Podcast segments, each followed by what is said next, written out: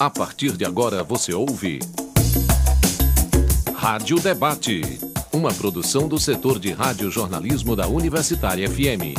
Apresentação Carolina Real.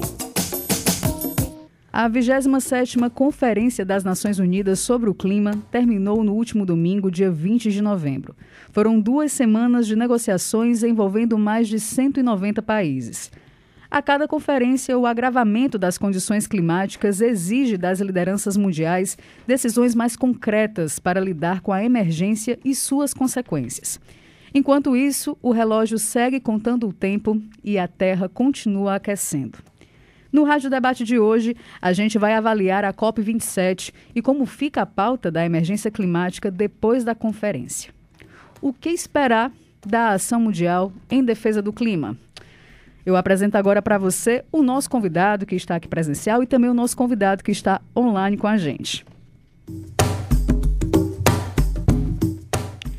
Aqui nos, nos, estúdios da Rádio Universitária FM, eu estou com Jeová Meirelles, que é professor do Departamento de Geografia da Universidade Federal do Ceará e dos programas de pós-graduação em Geografia e em Desenvolvimento e Meio Ambiente.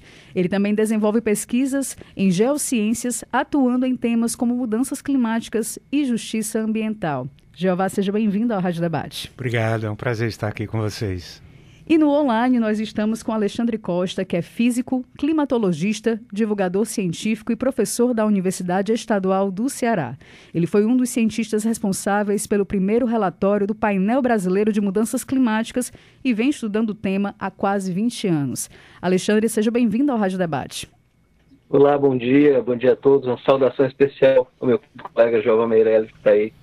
E ótimo, vai ser uma ótima conversa. Lembrando aqui para os nossos ouvintes que quem quiser acompanhar o Rádio Debate também pode acessar o nosso site radiouniversitariafm.com.br ou também pode baixar o nosso aplicativo Rádio Universitária FM 107,9 para o seu celular. Então, prazer contar com a participação de vocês, Alexandre, Jeová. E para iniciar essa nossa conversa, eu já vou perguntar de cara qual o balanço que vocês fazem, né? um balanço geral que vocês podem fazer da Conferência do Clima deste ano, né? A gente pode dizer, nós demos algum passo significativo, se a gente considerar o tamanho da emergência climática né, que nós estamos lidando, em relação às outras conferências, a gente avançou, retrocedeu, permaneceu estagnado em algum ponto. Vou começar com o Alexandre. É, então, na minha avaliação, é, é nós continuamos na lógica de avanços muito limitados. Né? Uh, tivemos, talvez, como maior passo, né, as iniciativas no sentido de de um fundo de, de perdas e danos. Né? Uh, esse é um debate que vem sendo travado há bastante tempo, né? É, porque a gente sabe que a crise climática ela tem responsáveis, né, os principais países ricos e as corporações, as maiores corporações capitalistas, as maiores corporações ligadas à indústria de combustíveis fósseis, e os danos são também é, colocados de forma é, desigual, só que inversa. Né? Em geral, quem perde mais é quem tem menos responsabilidade no processo, é quem menos emitiu. Uh, e aí a gente se refere aos países né, mais pobres que têm menos estrutura para se defender, para se adaptar, né, a, principalmente ao avanço os eventos extremos, sejam eles eventos uh, do tipo secas severas, esse é um ponto positivo. No entanto, uh, o balanço do restante é bastante uh, ruim, na minha opinião. Né? É, se, se continuou basicamente a mesma conversa fiada, vamos usar os termos, né? Devem ser. A mesma conversa fiada de, em Glasgow, né? Foi a COP26, favorecendo principalmente a indústria do carvão. A indústria do carvão, é, o carvão é o, é o, combustível fóssil que é mais obviamente é, emissor, né? tem mais emissões por unidade de energia gerada e que uh, teria né? É, também a maior facilidade para, e maior urgência para ser banido. Né? Hoje o que a gente está discutindo é a necessidade de banir o carvão como fonte de energia. E desde Glasgow essa questão está na mesa nenhuma. Além disso, petróleo e gás, nenhuma menção. Ou seja, embora é, a gente tenha né, percebido um, algum tipo de, de avanço em relação à perspectiva, por exemplo, de proteção de florestas, é preciso que a gente diga o seguinte, né? É, diferente do Brasil, em que as maiores fontes de emissão são desmatamento, não são conectadas ao, ao desmatamento e à mudança do solo, no caso da, da média global, né, do comportamento dos demais países, a principal responsabilidade pelo aquecimento global vem da queima de combustíveis fósseis. Cerca de dois terços das emissões de gases de efeito estufa tem a ver justamente com o uso de carvão, petróleo e gás como fontes de energia. E os documentos finais da COP continuam se omitindo, continuam evitando tocar no centro do problema. Então, nesse aspecto, mais uma, mais uma vez, é algo insatisfatório. Eu acho que talvez uh, uh, um dado interessante, vejam só, tenha sido o que o Brasil apresentou né, com a eleição do, né, de Luiz Inácio Lula da Silva. Uh, não para essa Copa, mas eu tenho expectativa de que o resultado eleitoral do Brasil deste ano possa descortinar, né? É, eu, eu espero até que isso seja de fato se materialize, né? Porque nós temos pouco tempo, nós temos uma janela talvez da ordem de oito anos para fazer grandes transformações no nosso sistema energético, no nosso sistema alimentar. E o Brasil apareceu né, como tendo votado, dentre outras coisas, né, uh, pela democracia e pela preservação do meio ambiente com foco na Amazônia. Né? Vamos ver se esse efeito positivo do Brasil ele reverbera nas próximas COPs. Mas o meu balanço para esse documento final da COP27 é que nós continuamos uh, no que nós não poderíamos fazer, que é uh, avançar em medidas a para tartaruga, enquanto, como bem disse o Antônio Guterres, no que diz respeito ao caos climático, ao inferno climático, nós continu continuamos na estrada rumo a esse caos com o pé no acelerador. Jovai, qual a, su a sua avaliação, o seu balanço em relação à COP27? Então, é, vai nessa direção do balanço que o Alexandre acabou de colocar para nós. Né? Foram, é, de fato, é, encaminhamentos muito tímidos né? na uhum. dimensão que a ciência do clima, uma abordagem inter e multidisciplinar, né? os relatórios do IPCC vêm construindo já há bastante tempo. É, nós estávamos analisando, é, num projeto de pesquisa que ainda está em andamento, quais os municípios da região costeira do nosso estado que estão em processo já avançado de salinização dos aquíferos. Né? Uma questão é, relacionada à subida acelerada, não é, Alexandre, com o pé no acelerador é, potencializada pelas emissões de dióxido de carbono e é, as projeções colocam que daqui a, a 20 anos, pouco mais de 20 anos, nós estamos com o nível do mar 20 centímetros acima do atual e não vamos cumprir. Né? E agora ficou cada vez mais distante as metas aí onde esses países são signatários né? de zerar, por exemplo, as emissões de dióxido de carbono. É, nós é, estamos discutindo fortemente essas, essas questões, é, inclusive tratando de aspectos também hum, importantes que foram levantados na COP, que é o processo de uso perdulário da água, né, a mineração em grandes regiões, né, o desmatamento da Amazônia, são 4 milhões e 200 mil quilômetros quadrados, já quase um milhão de quilômetros uhum. quadrados foi perdido, então é, as emissões estão aí a toda velocidade né, e a mineração aqui no nosso estado ainda com essa dimensão de é, instalar é, mineradoras hidrointensivas, né, uso de carvão mineral nas termoelétricas do Complexo Industrial e Portuário do PECEM e o cenário realmente está caminhando aí nessa direção de colapsos ambientais. E no nosso estado, um, clima semiárido, é, com já é, materializadas e bastante já bem é, definidas estas, esses períodos de secas prolongadas. Né? 2011, 2010, 16, 2016, 2017, nós tivemos aí um período de quase sete anos com precipitação abaixo da média. Né? Então, nós estamos aí diante de um cenário que não foi é, satisfatoriamente avançado no que diz respeito aos é, as consequências hum, de fato que uhum. já estão é, territorializadas no nosso estado e no nosso país. E a questão assim é, bastante interessante, né, que foi um outro aspecto, né, foi uma outra é, é, é um, vamos dizer uma outra COP 27 a presença é, do Lula e como ele é, pautou né, uhum. aspectos importantes para que realmente possamos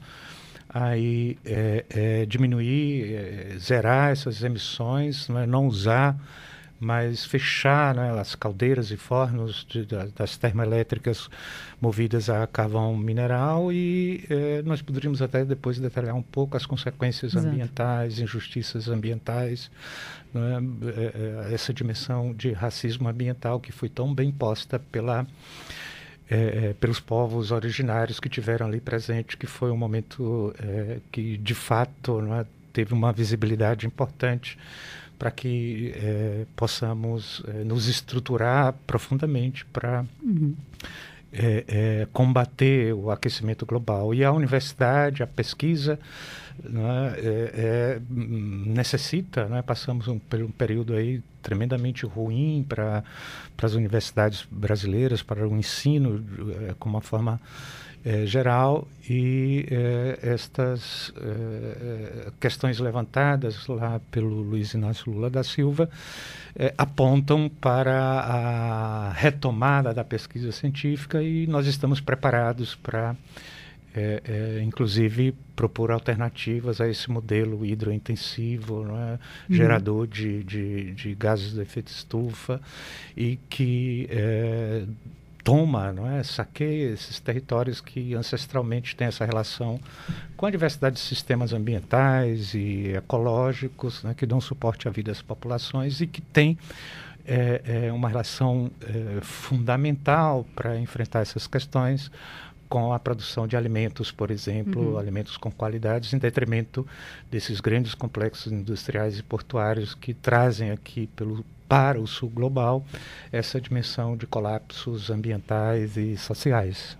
É, a gente até separou aqui uma parte né, do nosso programa para falar justamente sobre a participação né, do Luiz Inácio Lula da Silva na COP27, que realmente assim, chamou muita atenção. Né? A gente pode até depois debater um pouco sobre o possível hiato né, de uma liderança política ambiental no mundo, se o Lula poderia ser talvez essa figura né, que chegasse é, para suprir, digamos assim, essa essa ausência dessa liderança, mas antes da gente falar um pouco do Brasil e da participação e também tanto do discurso do Lula como as possíveis consequências para o nosso país, eu queria puxar alguns pontos para a gente poder conversar mais, tanto Alexandre quanto Jeová, que vocês inclusive citaram, como, por exemplo, a criação de um fundo para indenizar países pobres. Né? A, a COP27 ela acabou se estendendo, ela ia terminar numa sexta, só terminou no domingo, né, por falta de consensos.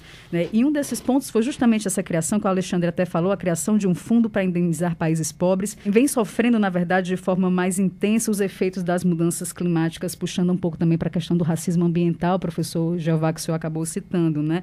Só que o que eu entendi, né, ao pesquisar e ao ler um pouco mais sobre a COP27, é que não existe, digamos assim, uma definição de como é que ela vai funcionar, de quando ela vai começar, como ela vai funcionar. Então, eu queria saber de vocês se esse fundo, o que, que ele pode representar em termos de justiça climática. O que é que vocês acham, Alexandre Jeová? Alexandre? É, então, uh, eu, eu diria que é um passo importante. Né? Ah, nós temos hoje uma situação que é, é, é de virtual calamidade. Né? Para quem assistiu as, as enchentes no Paquistão desse ano, ah, quem vê de maneira quase recorrente no período das monções o que acontece em Bangladesh, às vezes o país, né, metade do país fica debaixo d'água. É um país que tem uh, ah, 60% do seu território é, com 100 milhões de pessoas, a apenas 10 metros acima do nível do mar, ou menos, né, na zona costeira de baixa altitude. Quem uh, lembra do que aconteceu em Moçambique, Malawi, com o ciclone Idai, né, há poucos anos, os deslizamentos em Serra Leoa, uh, o que acontece nos países pobres do Caribe, né? quando a gente vê, lembra aí dos, dos furacões de alta uh, magnitude, como o Irma ou Maria, etc., a gente vê que de fato são os mais pobres que estão pagando o maior preço. Né?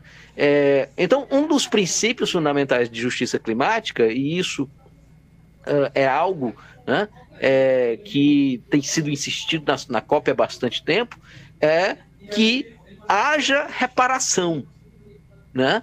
no sentido de que os países ricos montem um fundo e esse fundo ele possa arcar com os custos né, dessas tragédias uh, ambientais nos países pobres. Uh, tem toda uma discussão, porém, né, vejam só, de como e quanto né, é, o, o, o, meu temor, né, e eu expresso isso realmente com bastante preocupação, o meu temor é que a, se repita o que aconteceu com o Fundo Verde pelo Clima, que foi proposto desde a COP de Copenhague e que com a promessa de mobilizar 100 bilhões anuais para mitigação. Aí não é para danos e nem adaptação, é para mitigação, ou seja, para financiar projetos, sejam eles é, na, na parte de florestal ou, ou energética, né, de energias limpas, é, que garantam a redução das emissões de gases de efeito estufa globalmente, facilitando o acesso, né, a, principalmente dos países do sul global, a tecnologias né, a, de redução dessas emissões e que permitam, né, de alguma forma, é, o, a geração de energia e a produção agrícola nesses países sem implicar em aumento das emissões desse, de, de gases de efeito estufa, com ênfase no, no CO2. Né? No entanto, vejam só, a COP é, é, de Copenhague, a COP 15, foi em 2009. Nós estamos aí com 13 anos e em nenhum ano o Fundo Verde para o Clima, que deveria, a ter né, ido para 100 bilhões, em nenhum ano ele chegou a 100 bilhões. O meu medo é que, de fato, no final das contas, a gente tenha mais um fundo que, em tese, né, o princípio seja correto, mas que não seja implementado na uh, conforme o necessário. Né? Uhum. Mas, sem dúvida, a ideia é baseada nos princípios de justiça climática e justiça ambiental. Né? É, quem tem menos responsabilidade uh, está sofrendo, recebe, quem tem mais essa responsabilidade paga, né? Uh, mas vamos, vamos lá, isso vai depender muito da correlação de forças, né, das, das pressões futuras. Eu acho que nesse sentido, né, eu, eu, sei que a gente vai chegar lá, o discurso do Lula cobrando uhum. né, uma postura dos países do norte global foi fundamental. Eu acho que uma COP, e isso é importante que se diga, uma COP em países em que os protestos sejam livremente permitidos é fundamental. Né? Muito, muito importante uma COP na África para uh, permitir né, os debates, especialmente em termos de perdas e danos, uh, que no caso do continente africano é gritante, porque a África emite 1% né, do, dos gases de efeito estufa. O único continente que emite menos que a África é a Antártica. Uhum. Né?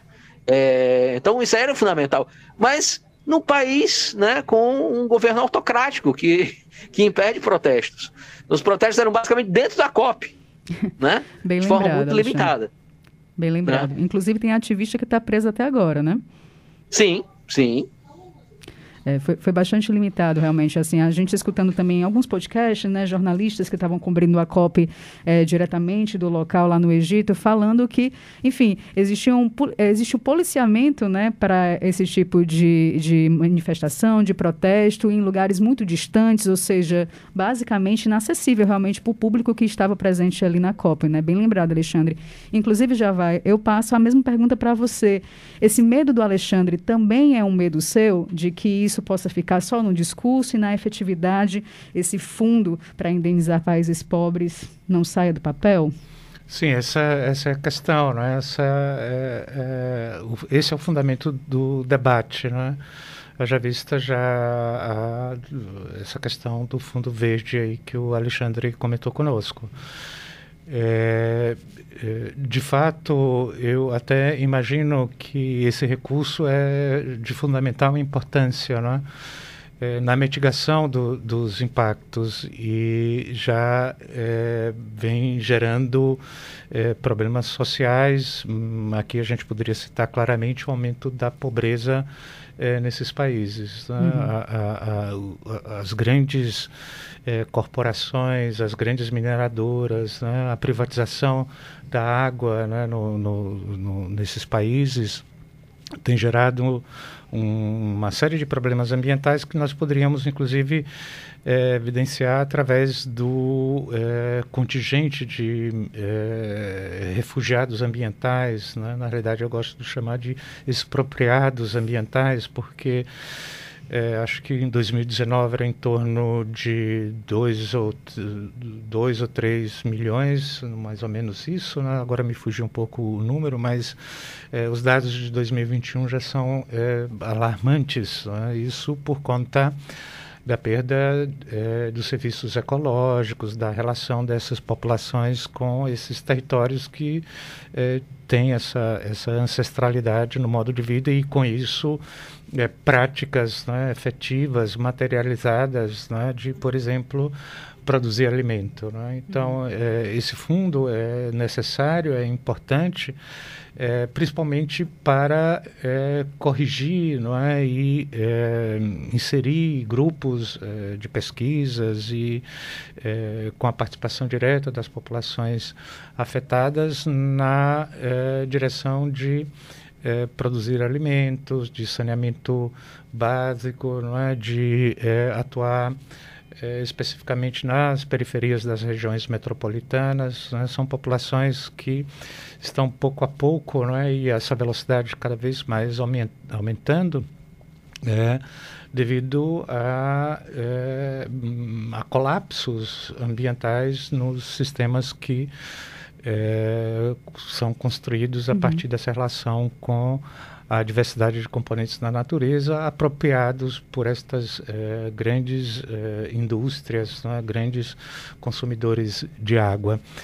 É interessante colocar que é, esse recurso né, é, é, é importante, é necessário, mas que é, é, bastante introdutório no que se diz respeito à necessidade de realmente é, zerar, por exemplo, as, as, emissões de dióxido de carbono.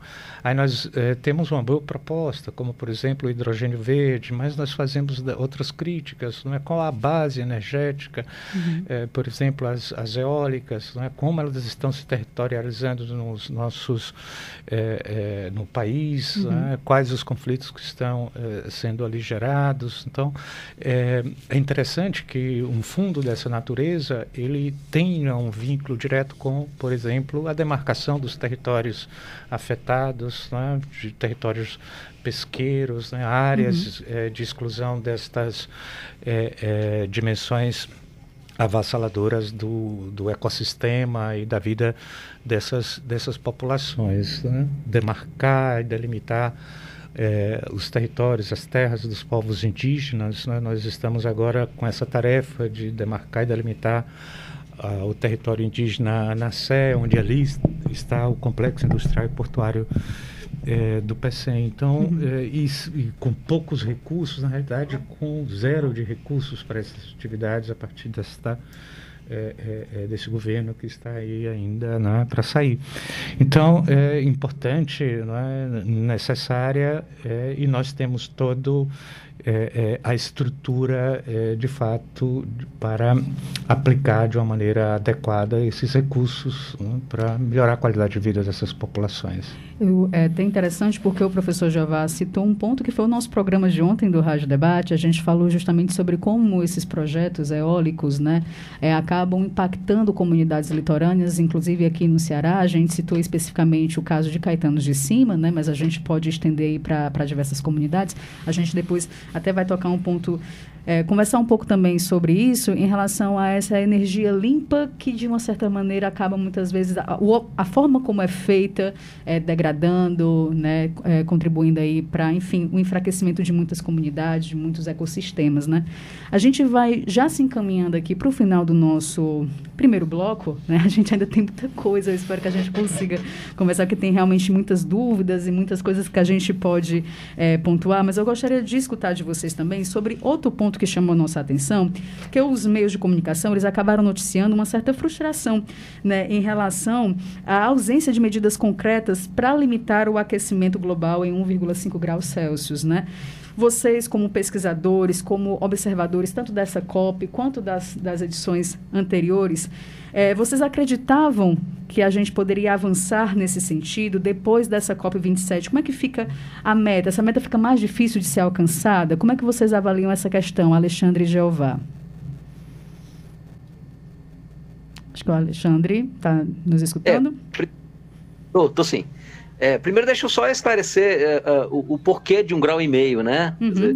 De onde é que veio. Um... Oi? Muito boa. É, é bom lembrar para os nossos ouvintes, né? Às vezes nem todo mundo Sim. sabe, só escuta o 1,5, né? E não entende por quê. É, bom, isso. De onde é que veio isso? Né? Parece um, um número chutado. Uh, para a gente ter uma ideia, é, hoje nós já estamos uh, entre 1,1 e 1,2 graus Celsius na média da temperatura global, acima da temperatura dos tempos pré-industriais. Né? E, basicamente, todo esse valor, todo esse aquecimento é atribuído às ditas causas antrópicas, ou seja, emissões de gases de efeito estufa por queima de combustíveis fósseis, desmatamento, etc. É, bom, uh, o, o, que é que se avaliava de início, né? Uh, especialmente até ali uh, meados de 2000, da década de 10 ou um pouco antes, é, é que 2 graus Celsius é, poderia ser um limite relativamente seguro né, em termos de impactos. De lá para cá, no entanto, a modelagem climática, né, o uso de modelos computacionais, avançou bastante, em especial né, nos detalhes de como esses, eh, como, como, eventos extremos, né, como fenômenos é, associados a branqueamento de corais, derretimento de calotas polares, etc., como isso tudo ia impactar o nosso mundo. E se constatou, especialmente a partir de um relatório publicado pelo IPCC, né, pelo Painel Intergovernamental para Mudanças Climáticas, em 2018, que investigou exatamente a diferença dos impactos entre um grau e meio de aquecimento, dois graus de aquecimento ou mais, ele mostrou muito fortemente que um grau e meio deveria entrar na agenda como o limite administrável ou relativamente seguro. Porque a partir daí, quando a gente vai se aproximando de 2 graus, não apenas os impactos crescem muito, por exemplo, é, a um grau e meio, 70% dos corais tropicais são afetados a 2 graus são, é 100%. Uhum. Né? É, a 1 um grau e meio, a, a, chance de um inverno, perdão, de um verão sem gelo no Ártico é de 1 a cada uh, 20 anos. Quando você vai para 2 graus, esse número ele duplica. Então, os impactos se multiplicam em 2 graus. Depois de 2 graus, inclusive, assim, realmente é um inferno climático. Porque uh, processos como o derretimento do solo congelado da, da Sibéria, é, aumento de incidência de incêndios florestais, derretimento em massa do gelo, principalmente no hemisfério norte, podem fazer com que o próprio aquecimento global se acelere. Então, daí, é, os, os, cientistas disseram: olha, um e-mail é de fato o limite né, que nós devemos buscar. Infelizmente, para conseguir um e-mail, a gente precisaria fazer o quê? a gente precisaria pegar as emissões e reduzi-las para aproximadamente metade do que elas são hoje, já em 2030. E praticamente zerá-las entre meados do século e 2060. Ora, para a gente entrar na rota para fazer isso, a gente precisava, precisava ter começado já antes. Exato. E com uh, um, resoluções tão fracas que não impõem o banimento do, do, do carvão, né? que apostam mais em mecanismos de mercado de carbono, de compensação, etc., mas que é, não impõem medidas severas, restritivas contra os combustíveis fósseis, nós não vamos conseguir. Né? Nós podemos ainda, com as promessas que estão feitas para 2030 para 2050, sonhar com 1,7, 1,8, o que uh, não é bom, mas talvez ainda não seja completamente catastrófico. Mas o cenário de um grau e meio, ele simplesmente está escorregando pelas nossas mãos, né? justamente pela fragilidade da governança é, que nós temos hoje. Isso é muito lamentável, porque né, uh, significa que nós temos é, governos né, que basicamente colocam o lucro das corporações acima da vida no planeta, acima né, é, do, do legado que nós vamos deixar para as próximas gerações. Então, realmente é, é lastimável isso. É, eu vou pedir licença para o professor Javá, pedir para que ele possa complementar a fala do Alexandre e também dar a sua opinião no próximo bloco, porque eu preciso, preciso fazer um intervalo, tá certo? E a gente volta em instantes, questão de um minuto, voltando a debater a emergência climática pós-COP27. Rádio Debate. Nós estamos de volta com o Rádio Debate, hoje discutindo a emergência climática pós-COP27. E comigo estão Jeová Meirelles, que é professor da UFC e pesquisador na área de geociências, atuando nas temáticas de mudanças do clima e justiça ambiental, e também Alexandre Costa, que é físico, climatologista, divulgador científico e professor da Universidade Estadual do Ceará. A gente vai conversando de máscara, né, professor? Tal hora a gente perde o fôlego, né? Mas, professor Jeová, eu gostaria de escutar também o senhor sobre é, a fala também do Alexandre em relação a essa meta né, de limitar o aquecimento global em 1,5 graus Celsius. Queria saber também a tua opinião, qual o teu posicionamento em relação a isso.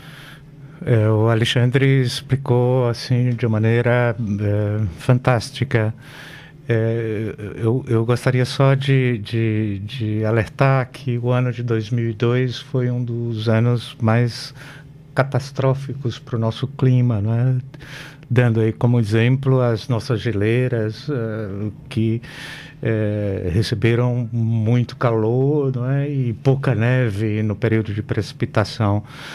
É, e o nosso sertão, o nosso semiárido também está passando por questões já diretamente vinculadas a estas é, injeções de dióxido de carbono, diga-se de passagem, por determinados grupos. Né? Alexandre citou o exemplo da África, fantástico, só para que possamos ter uhum. é, uma ideia é, dessa dimensão. E que é, essa fornalha termodinâmica, vamos dizer assim, ela é conduzida pela mercantilização desses sistemas ambientais, né? transformar a madeira em, em carvão, não é? o, o, o cerrado brasileiro com 2 milhões e 100 mil quilômetros quadrados, praticamente 70% é, é um grande plantio de monocultivos, né? milhões e milhões de de toneladas de, de agrotóxicos. Né? A cada dia nós estamos batendo recordes das emissões de dióxido de carbono. Nos, é, pelo menos nos últimos 700 mil anos, nós nunca passamos de 300 partes por milhões de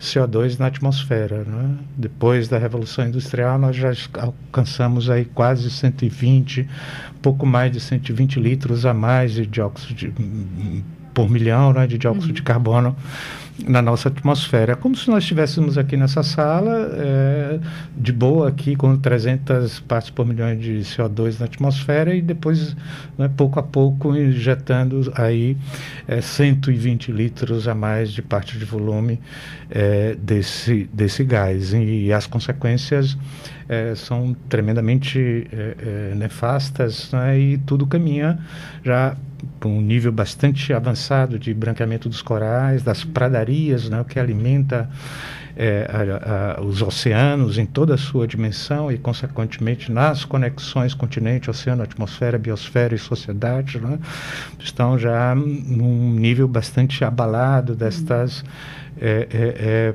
hum, consequências é, de grandes cheias, inundações, é, diante é, de outras e muito mais importantes alternativas, como, por exemplo, é, a agroecologia, os quintais produtivos, né, o não uso de agrotóxicos, uhum. um controle popular é, do processo e efetivo né, é, do licenciamento dessas indústrias é, tremendamente poluidoras, uso intenso de água. Digo-se de passagem, mais uma vez, nós estamos no semiárido brasileiro, as consequências serão é, tremendas, é? com os extremos climáticos já aí é, se configurando no nosso território.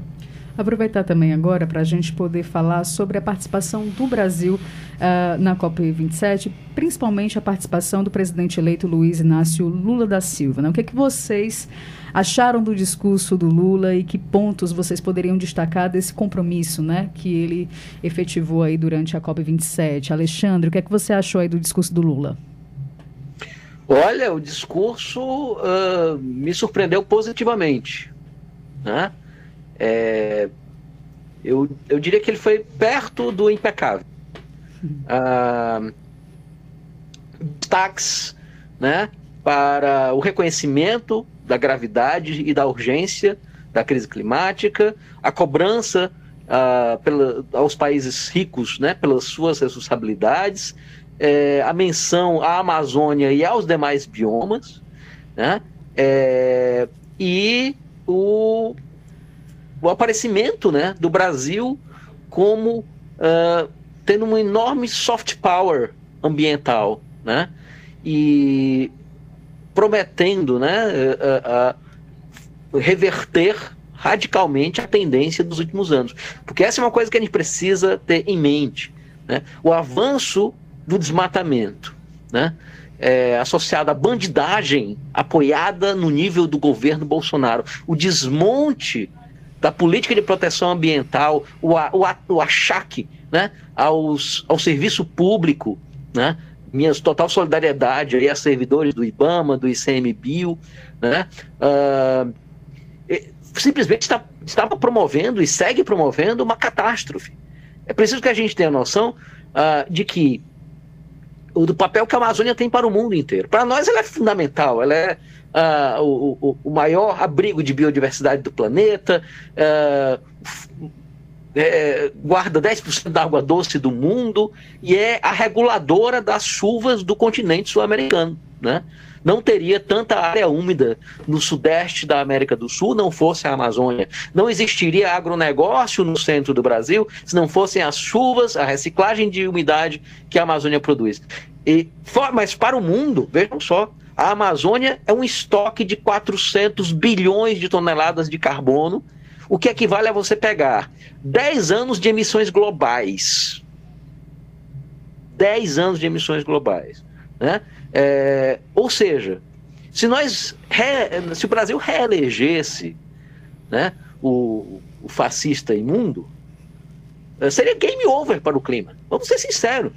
Né? Não a, a, a Amazônia entraria não apenas, né, não, não haveria apenas um aumento ainda maior das emissões brasileiras, como a Amazônia muito provavelmente entraria de maneira irreversível no processo né, de savanização de parcela da floresta, ou seja, perda de biomassa, porque uh, os processos biogeofísicos associados né, à reciclagem de umidade e à presença da floresta não se manteriam mais. Então, isso trouxe esperança. O papel, o efeito Lula, eu acho que ainda não dá para a gente mensurar, mas foi muito positivo. Destaque aí, e é por isso que isso me surpreendeu positivamente, é porque os governos né, petistas não foram exatamente é, primores ambientais, apesar do reconhecimento que a gente tem da queda significativa do desmatamento a partir de 2005. Né? Uhum. É, mas acho que aí tem algumas novidades, né? não apenas o retorno é, de Marina Silva no processo aí de aliança, acho que ela é uma figura né, que traz bastante, uh, não apenas simbolismo, mas é, experiência, né, propostas concretas, mas também a, a presença mais forte das expressões dos povos originários. Né? Lá, na, lá na COP a gente viu uh, Sônia Guajajara, né? figuras como Sônia Guajajara, Célia Chacreabá, né? junto ao presidente eleito e uh, mostrando como os povos originários e as comunidades tradicionais do Brasil podem ser verdadeiros guardiãs globais do clima. Né? É, então, assim, eu acho que foi bastante positivo. A gente ainda está no jogo, né, uh, pelo que se viu do discurso do presidente eleito. Jeová, você concorda com o Alexandre, assim, que eu lembro muito, foi até interessante o, o, Alexandre ter comentado. Por exemplo, em 2010, o Lula esteve em uma COP e eu lembro de uma, de uma fala dele que a, a situação climática era delicada porque a Terra era redonda. Era uma, foi uma fala assim completamente aleatória. Você acha que o discurso dele foi mais maduro, que ele mostrou, digamos assim, é, propostas mais efetivas, uma fala mais efetiva em relação a essa temática? Qual o teu posicionamento e a tua opinião em relação à participação do Brasil na COP? Sim, foi, foi importantíssima, né? E ele é, de fato deu um recado para o planeta né, e assumiu compromissos é, importantes conosco aqui no Brasil. Né? É, as questões que o Alexandre levantou são assim foram fundamentais e concordo plenamente.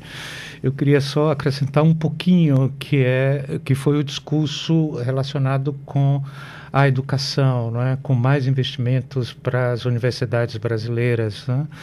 Você vê é, o caos, é, principalmente dos reitores bolsomínios, né, com as universidades é, públicas é, do, nosso, do nosso país. E é, chegamos a é, momentos, assim, de fato, bastante sérios na condução é, dessas discussões e na produção de uma ciência que, de fato, é, vem já há bastante tempo enfrentando todas essas consequências previstas pelo é, é IPCC, por exemplo. É? Então, é, estou tremendamente esperançoso, né? principalmente é, com é, a possibilidade desses editais nacionais e internacionais para que possamos de fato reconstruir, não é? E temos e sabemos reconstruir a nossa universidade e ter essa transversalidade com o clima, que é uma questão que nós do Departamento da Geografia já é, estamos abordando e discutindo e produzindo ciência, teses, dissertações, TCCs, é, levando em conta o porvir né, diante dessa dimensão avassaladora de consumo, de mercantilização, de degradação dos sistemas ambientais por estas eh, empresas transnacionais que estão aqui representadas, por exemplo, com esse, o setor da mineração, a, as termoelétricas, siderúrgicas, metalúrgicas, né? e por outro lado, eh, com problemas seríssimos na disponibilidade e na qualidade da água fundamental para o modo de vida aqui da nossa região. Inclusive, eu tenho aqui alguns pontos, né, só para também trazer para os nossos ouvintes, algumas, alguns pontos destacados também na fala do Lula. É, foi comentado sobre desmatamento e degradação florestal zero até 2030, incentivo às energias renováveis no Nordeste, exploração sustentável da biodiversidade para a produção de remédios e cosméticos, recuperação de pastos degradados e também a criação do Ministério dos Povos Originários. São alguns dos pontos que, que ganharam destaque é, da fala do Lula. Agora, em relação a tudo isso, né, que vocês elencaram muito bem, tanto Alexandre quanto Jeová, como ficaria na prática? Né? Eu sei que é difícil a gente fazer essa projeção, porque, enfim, o Lula ainda vai assumir de fato, a gente ainda vai entender como é que vai, vão ficar as composições dos ministérios, mas como é que vocês avaliam na prática? Como é que o Brasil, o, Lula e o seu governo pode, na prática, fazer tudo isso que ele, que ele falou? A gente sabe, inclusive o Alexandre citou, que existem até é, muitos governadores nessa região ali amazônica é, que são ligadas ao atual governo, né, até dezembro aí ao atual governo. Como é que vocês avaliam essa prática, Alexandre Jeová? É, trivial não é, de forma alguma. Né? É, mas eu acho que algumas coisas podem ser, ser encaradas como luz e prioridade para os, para os 100 dias. Né? É, primeiro, a, a regimentação né, de, de recursos. E aí seria muito importante, obviamente, que se garantisse que o financiamento para a proteção ambiental, o financiamento externo para a proteção ambiental, ficasse fora dessa coisa ridícula que é o tal do teto de gastos. Né? É, isso em primeiro lugar. Segundo, uh, garantir a reconstituição da força das, é, das unidades né, é, do serviço público que lidam com a, com a proteção é, ambiental. Terceiro, recuperar políticas, inclusive de financiamento é, associadas a, a, as medidas tomadas pelo, pelo primeiro governo Lula e que foram bastante efetivas no, na, na, na, queda do desmatamento naquele momento, né? O que implicava, inclusive, você restringir o crédito a, aos desmatadores, né? É, e aí acho que, uh, embora eu não ache que a longo prazo possa existir monocultura sustentável do ponto de vista climático, agronegócio sustentável do ponto de vista climático, aí acho que cabe uh, meter uma cunha né, dentro do, desse segmento. Porque parte dele sabe que eles não têm sequer capacidade de existir no médio prazo se nós seguirmos ladeira abaixo do apocalipse climático, porque né? Sem água não tem, não tem agronegócio. Uhum. Né? Com incêndios e ondas de calor devastadoras e secas devastadoras, e a estação seca ficando mais longa, como isso já, como já acontece no Brasil Central hoje, não vai ter agronegócio. Então, é, eu acho que esse é um passo é, importante. Acho que a habilidade né, é, política aí é fundamental, porque nós vamos precisar, pelo menos, de um refresco né? Vamos precisar. E a, e a outra questão que é crucial é fortalecer os movimentos sociais, né? Ah, o movimento dos povos originários, o MST, os movimentos das comunidades tradicionais, o movimento da juventude pelo clima. Né? Nós precisamos fortalecer a mobilização e o engajamento da sociedade civil para pressionar por uh, medidas nesse sentido, além, claro, de deter o pacote de destruição que está aí no Congresso Nacional. Se a gente consegue fazer né, essas medidas aí no período de transição e nos primeiros 100 dias de governo, acho que a gente abre caminho para cumprir, né, para que essas promessas aí se tornem realidade. Vai ter muita disputa ainda. Né? A, vitória eleitoral é, foi apenas uma vitória de muitas que serão necessárias para que isso tudo se torne realidade. Já vai para você. Veja, eu, eu gostaria de, de comentar com vocês um exemplo é, de um projeto que nós concluímos em 2020. Nós elaboramos o primeiro plano, bom, no, na metodologia que nós utilizamos, nós não conhecemos outro plano de enfrentamento à emergência climática de um município.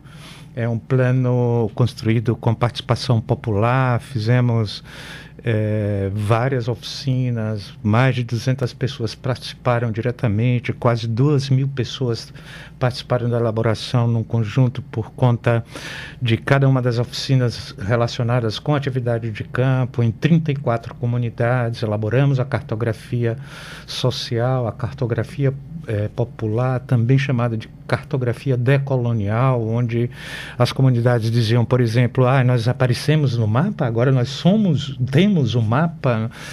E esse estudo foi interessante porque cada comunidade tinha os seus sistemas ambientais, a relação ancestral com esses eh, sistemas ambientais, e a questão foi quais as relações por exemplo, da comunidade que tem ali sua proximidade com o ecossistema manguezal, com as praias, os campos de dunas, né?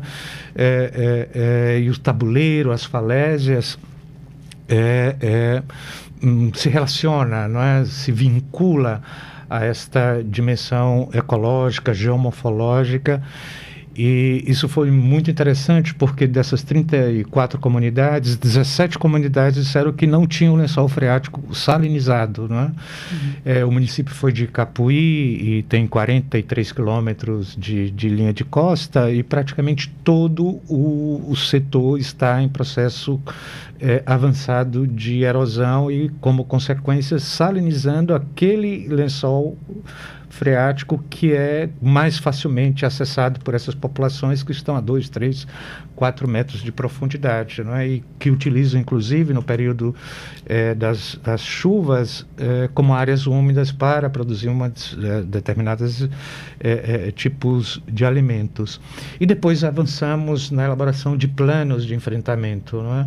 como, por exemplo, solarizar o município, as, os tetos, é?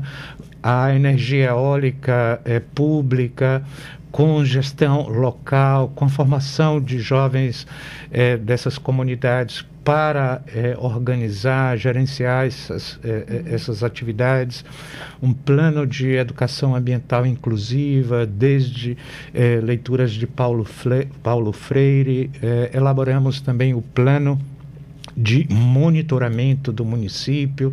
Uh, e, isso é, é, a ideia de que, de fato, né, possam vir mais recursos para que esses pequenos é, é, municípios, né, ao longo da, da, da zona costeira, que é a minha área mais específica de trabalho, possam inclusive utilizar esse é, instrumento pioneiro, foi publicado já, em, é, é, está disponível na de acesso livre, né? vocês podem acessar é, plano de enfrentamento às mudanças climáticas, UFC, ou colocar aí Capuí, vocês vão encontrar esse documento, um documento de 100 páginas, muito uhum. ilustrados, com essas é, é, conclusões desses, desses estudos. Né?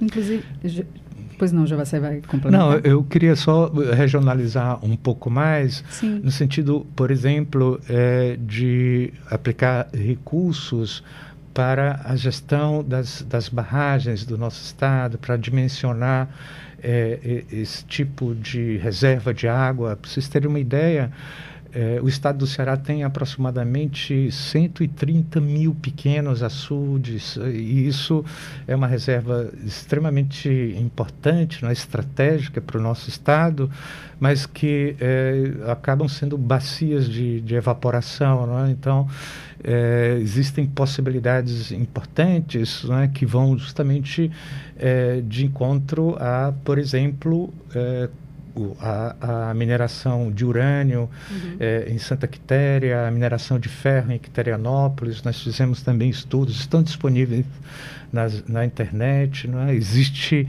é, de uma forma bastante importante, inclusive chegou a construir um documento que é, reviu o licenciamento de, da, da exploração de urânio e o, o, em Santa Quitéria, uhum. o IBAMA reprovou esse, esse relatório de, de, de, de impactos ao meio ambiente, né, o EIA-RIMA, que é a articulação antinuclear do nosso Estado, que tem uma relação muito importante com outros institutos de pesquisas, né, com outros é, países.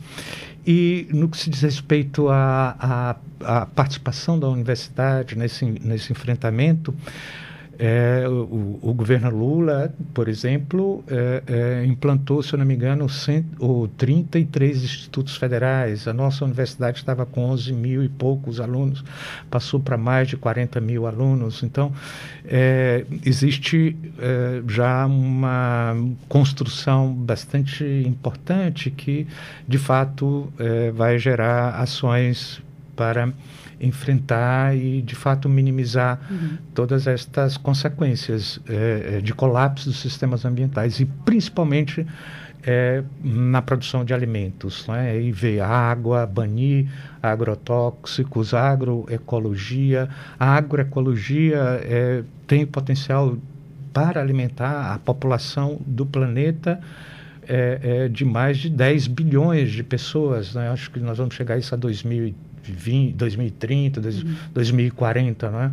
É, é, são, são, são questões importantíssimas que nós é, temos que agora não é, materializar e essa materialidade vai cobrando de fato é, essas questões que o Lula levantou com essa grande articulação popular que o Alexandre colocou para nós, que é fundamental nesse processo. A gente tem três minutos, na verdade, para o programa. Já vou pedir a tantas considerações finais de vocês, mas lembrando, a fala do professor Javá é interessante porque o Rádio Debate, a gente sempre conversa sobre temas que nem sempre na grande mídia a gente pode conversar. Então, a situação, por exemplo, da mineração em Santa Quitéria. Ontem a gente falou também sobre os impactos né, dos projetos eólicos né, no litoral cearense, nas comunidades litorâneas. A gente já falou sobre agroecologia, então é só você procurar por Rádio Debate nos aplicativos de podcast que você vai poder encontrar tanto esse programa como os próximos também. Para finalizar. Ele desconectou. Ah, ok. A gente está só com um pequeno, um pequeno problema de conexão com o Alexandre. Mas, Jova, é, para a gente também regionalizar, o Ceará participou da COP27, né? Você ficou atento sobre a participação também, a governadora Isolda esteve presente, porque, querendo ou não, o Lula chamou aí bastante atenção, mas a gente viu também alguma repercussão aqui na mídia local. Qual a tua avaliação também sobre a participação do Ceará? Você ficou atento em relação a isso? Sim, é, é, eu, eu também penso positivamente é, e o, e o, o Elmano, eu imagino que ele de fato vai é, tratar dessas questões com muito carinho. A relação que ele construiu, não é política, com o MST e a, a relação que ele tem com as populações do interior do nosso estado, eu imagino que nós vamos é, é, ter uma gestão importante, não é? e os contatos e os recursos que a, que a nossa governadora e uma excelente não é, participação assim aberta, dialogando é, numa dimensão bastante importante devido a, a, a, a diversidade de sistemas ambientais, de povos e populações e territórios que nós temos no nosso estado, eu acho que isso vai ser é, é, é, o, o porvir aí do, do, dos nossos governadores que têm essa é, concepção de natureza e de povos e da importância da, agro, da agroecologia, da importância dos sistemas ambientais, da floresta, não é? é recentemente, a, a, Guaramiranga teve a menor temperatura histórica, foram 13, 13 graus. 13 graus. É, o mês de novembro, esse mês de novembro já é o mês que mais chove historicamente no nosso estado. Em novembro chovia 2, 3 milímetros. A média eu acho que já está em 60, 60 e poucos milímetros. Então existe uma coisa já bastante é, é, concreta, alterando toda aquela dimensão não é? e aquele é, dia a dia, aquelas relações que essas populações e que a ciência não é, também analisa é, mudando numa velocidade bastante rápida e essas mudanças muito rápidas acabam eh, gerando efeitos cumulativos com perdas de biodiversidade, colapsos de água, né?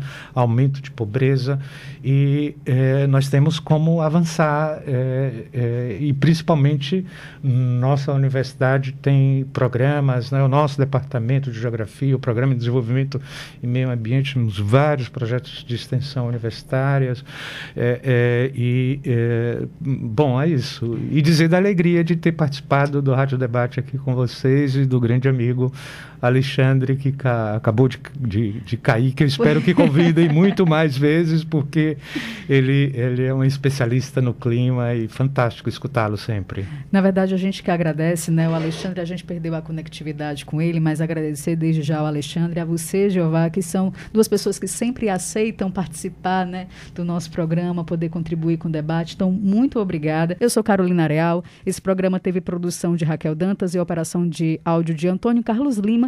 E antes eu queria mandar um beijo especial para Elizabeth Dantas, que é nossa ouvinte e é mãe da Raquel Dantas, nossa produtora. Ela está fazendo aniversário hoje. Então, parabéns, Elizabeth. Um super abraço. A Universitária FM apresentou Rádio Debate. Programa do setor de radiojornalismo. Produção Raquel Dantas. Coordenação Lúcia Helena Pierre. Apoio Cultural Adufse Sindicato. Realização Rádio Universitária FM. Fundação Cearense de Pesquisa e Cultura.